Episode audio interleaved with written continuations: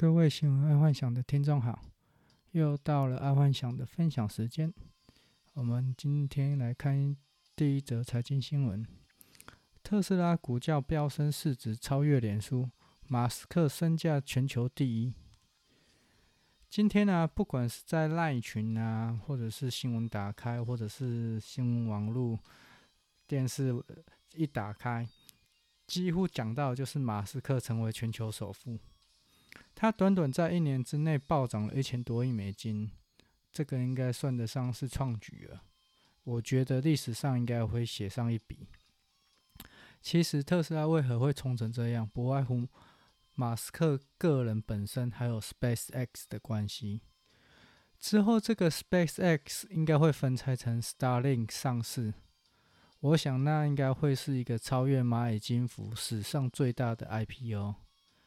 最最快应该两年，最慢应该三年，应该就看得到 Starlink 上市。别忘了去买一下这一支股票，这是千载难逢。反正 all in 吧，反正现在特斯拉大家都已经 all in 了，Starlink 更应该 all in。如果去有去研究 Starlink 的商商业模式的话，好，再来娱乐新闻，《灌篮高手》要拍电影版了。作者亲自证实了，《灌篮高手》是我小时候一部很爱的卡通，它终于要拍电影版了，而且这次不再喇叭了。因为以前呢，《灌篮高手》又说会重拍，他在大，因为它是一个高中，呃，高中的篮球卡卡通嘛。然后他之后完结的时候，并就没有再画了，所以大家都以为他会再画一个大学篮球卡通之类的。结果就一直都没有，或者是可能会再重画或续集，也都没有。然后这一次是作者亲自证实了。哎，看到这里啊，我觉得是不是作者的钱花完了，还是说是因为被《鬼灭》的票房刺激到？嗯，不知道。那至少可以圆一下作者就爱幻想自己本身小时候的梦了。好，再来运动新闻。中职会会长即将交接，同为台湾的棒球努力。其实看到这则新闻，我不太懂，为何棒球协会的会长老是由不是热爱棒球的人，或者是熟国际合作赛事的人来当，然后都是由一些莫名其妙，也不能说莫名其妙，就是说，并不是圈内人来当嘞，棒球。在台湾现在要热起来，一定要打亚洲杯，这样爱国情操才会起来嘛。因为大家是为了哦会支持自己国家，然后去看棒球嘛。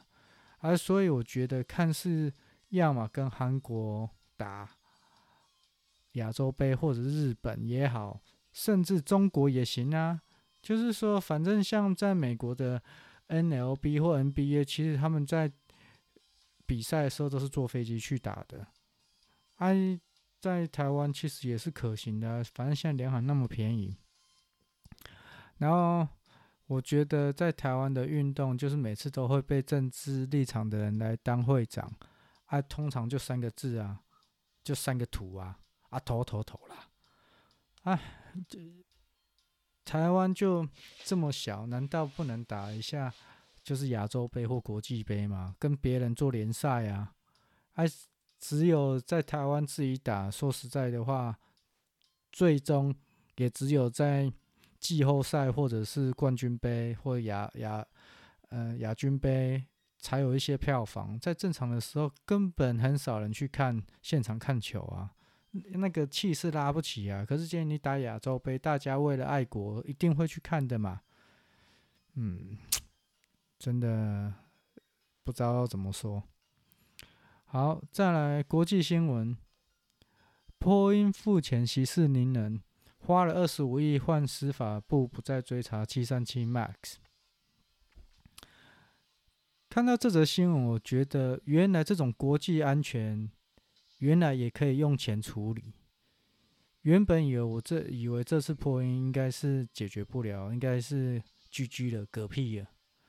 没想到，其实还是可以用钱处理，这真的是开了眼界。毕竟这是人命关天的事。虽然说这二十五亿美金是蛮大的，但毕竟这是跟人命有关、跟安全有关的，不是在开玩笑，而且是这么明显的事情。那这么明显的事情还可以用钱来处理，那大家就之后就知道要比照办理了。好，再来第二则国际新闻：每天狂喝奶茶，二十二岁正妹突然小便失禁昏倒，然后去抽血抽出了草莓牛奶血，吓坏医生。结果血液分析分析之后，分析完出现就是代谢性酸中毒，诊断为糖尿病酮症酸中毒。然后医生就全全力抢救嘛，然后抢救之后。呃，他有复原，但他复原，他终身可能必须要注射胰岛素了。这个新闻，我觉得可以给听众还有就是说年轻人做一个警惕。我发现现在很多年轻人，尤其是二十五岁以下的，每天每天喝奶茶，然后又喜欢喝全糖，那真的是很容易。造成血管堵塞或血管硬化，然后或者是造成胰岛素不正常，因为它要不断的分泌胰岛素去中和你的糖嘛。然后这接下来可能肯定就也会有造成糖尿病，然后再下来就是三高，因为血管堵塞嘛，所以造成三高，然后可能再下来就洗肾了，因为胰岛素不正常，然后会造成洗肾。所以，就算是年轻人呢、或多或少，每一天还是要喝一点茶或喝一点水，去淡化你的那个酸呢、哦，你的，因为每天喝喝奶茶里面的糖太多的话，会造成你里面的整个血血面的糖太多。然后千万不要用奶茶作为补充水分的来源，真的真的是很不好。然后不然还有。如果每天要用奶茶作为主要补充水分，请拜托每天一定要运动，而且是要出汗的那一种。啊，假设如果你不想要每天运动，那就尽量不要喝奶茶。像像我自己爱幻想本身，可能一个月就喝个一两杯吧，可能还是因为人家请，然后不得不喝，或者是去客户那边，哦聊天的时候客客户请了一杯饮料，那也。也也只好喝了这样子，所以在正常的状况下，还是要多喝水或啊，如果真的水喝不了，那就喝个茶吧，或者是喝无糖的咖啡都可以，但是就是不要把奶茶，就是有糖类的的饮料当做水喝，那对身体真的很不好。好，再来生活新闻，川粉强闯国会，赵小兰请辞运输部长。在昨天呢、啊，川粉就跟台湾的之前太阳花一样，就是闯进那个国会，然后没想到在那之后，你就可以看到各个部长哦，跳船的跳船，弃船的弃船，可能到最后，川普身边都会没有留任何一个人，因为川普已经有点离经叛道了。真的觉得还蛮可惜的啦，因为我当初自己个人本身蛮支持川普的，因为我觉得他是《孙子兵法》的实践者，可惜他不能留个好名到最后，不然他跟世界各国处理的模式跟方法，真的算是狂中有序，就是说看起来他是欧北来，毫无章法，但是最终可以得到他想要的。其实这就是《孙子兵法》说的，就是虽然你看不懂我在干嘛，但是最终还是得到我想要的。这还蛮蛮厉害的人。可是他现在他在最近做的各种操作跟手法，我觉得有点已经是离经叛道。尤其是他确实选输，可是却不愿意输，有点太没有气度了。哦，这真的是，嗯。多亏我之前还觉得他是，嗯，川大大蛮厉害的。好，健康新闻：喝可乐会骨质疏松吗？钙质流失的元凶找到了，有两种人超危险。有哪两种人是对于钙质流失很危险的？就是第一个就是女生的停经，然后或者是节食的人。为什么？因为停经之后啊，整个荷尔蒙失调，所以造成骨质啊跟骨骼保健可能需要补钙。然后节食的也一样，节食因为它少了很多正常的矿物质或者是维他命之类的，可以让身体补充，所以钙也一定要补。那补钙一定要喝牛奶吗？哦，不一定牛奶啊，你可以像小鱼干啊、虾、米、乳酪、海带、芝麻这些都可以。然后重点不是补钙哦，很多人以为他补钙。它钙就不会流失，错了。补钙要搭配运动，所以才能帮钙质补到骨头里。还有重点就是维他命 D，它这维他命 D 其实也不用补充，就是要晒晒太阳。但如果像台湾的女生，非常可能是全世界我觉得最不爱晒太阳的，应该就是台湾女生。就是说，如果你是你补了补你补了钙，但是又没有维他命 D 的话，那你可能就要补充维他命 D。不然，维他命 D 是可以来自于晒太阳就可以获得的。说那，所以说到这就是补钙一定要搭配运动，然后补钙它要转换成好的，一定要有维他命 D 哦，这是要记得。那我再来跟你们分享，就是有五个常见就是骨质骨质疏松症的那个 Q&A，然后我们一起把一次把它搞懂，就是说。现在蛮多人都在吃维骨力啦，啊，维骨力真的可以留住骨本吗？其实维骨力的成分是葡萄糖葡萄糖胺啊，那这个葡萄糖胺其实它主要的功能是帮助软骨的增生，其实跟骨头密度没有关系，所以听众记得哦，就是吃维骨力其实是无法留住骨本的，哦。啊，但是如果它对于增生你的软骨是有有好的，所以你的软骨如果有一些受损，会嘎嘎嘎嘎那一种就可以吃维骨力。但是，呃，你以为吃维骨力比较不会骨折，因为骨质疏松比较不会骨折，那就错了。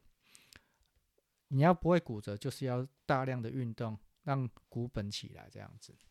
然后再来就是喝可乐。也会骨质骨质疏松吗？其实，如果你是每天喝，长期大量的摄取，才有机会因为喝可乐变成骨质疏松。那一般如果一天喝个一杯，就是一罐了，喝一罐可乐其实影响不大。但如果是站在另外角度，就健康的角度来看，其实并不鼓励喝可乐。为什么？因为可乐它还是蛮多糖的啦，那蛮多糖会造成另外一个问题，就是血糖偏高。所以喝可乐不会造成骨质疏松，但是可能有可能会造成血糖升上升这样子。好，再来就是说喝大骨汤非常固，非常保骨本。其实这。不算是一个很对的观念呢，因为为什么？因为大骨汤的钙含量啊，一很低于那种两一杯两百多 CC 的牛奶。假设要补钙，就是吃牛奶啊、乳酪啊、虾米啊或芝麻，这样是最好的。所以不要喝什么大骨汤，而且大骨汤会还有一个问题，就是重金属的问题哦，因为所有的。重金属会跑在我们的，会含在我们的大骨汤里面。如果你用大骨汤熬熬汤，很容易把重金属给溶出。哦，这个这一点也可能要注意一下。然后再来，现在很多那种牛奶都会加一些高铁、高钙，就是额外加进去的这样子。那是不是这样子就可以一举数得？嗯。这个怎么说嘞？就是说奶粉对身体的健康很有帮助，但是男人体啊对钙的吸收其实很还是很有限，所以补超过了呃人体所需要的钙质或铁质啊，身体其实也是不会吸收，呃也很难吸收啦。所以其实只要每天有固定有摄取到含钙的食物，然后再配合运动就可以了。然后至于呃要吸每天要有多少含钙的食物，就上网查一下就可以知道。就年轻呃小孩、年轻人、中年人、老年人他们的需要的含钙的食物到底是多少？刻意去补不一定身体可以吸收，而且你吃了你没有运动，其实基本上也没有用，因为它就也是当做呃不是一个基转动基转的，然后它就排泄掉了。所以，嗯、还是要看有没有运动啊。如果你有运动，再加上吃这些保健食品或者是高钙食品，那对身体才有益处。如果没有，其实也是没有多大用处的。所以运动很重要。好，再来科技新闻，瞄准伪网红经济潮，新电商平台强化网红导购力。因为啊，现在大家哦，就是女生、男生也好，都一直有在经营 FB 啊、IG 啊、YouTube 之类的，所以他们对粉丝有一定的粘着度，所以可以利用网红作为推广商品，这个算是一个三赢啊。就是说，网红如果可以自己去上面平台挑东西，然后作为代言，然后。再直接把购买的人直接跟那个厂商讲，那当中就不会有来来往往的问题了。嗯，这个可能之后我还要再开一个频道，这样讲可能太笼统。但，呃，我只能说，如果一个厂商他要找网红，他根本不知道这个网红代购能力，他可能一开始开价或者是要求对分的趴数可能会太高。那如果是一个初阶网红，他没有任何的的粉丝的话，他厂商可能也不想要让他卖。那今天如果有一个平台，就是说我登录之后，譬如想卖什么，就直接开团，然后开团开成功之后再给厂商，那厂商再出货，那这当中就不会有任何的一些呃合约上或者是程序上会有一些矛盾点。我觉得这个是一个很棒的一个概念，但是也不知道这个新电商平台会不会做起来。但是我觉得这个概念是很棒的啊，我是很我自己本身是很看好这一个这种的电商平台。好，今天就先这样了，嗯、各位晚安啊，周末愉快，晚安。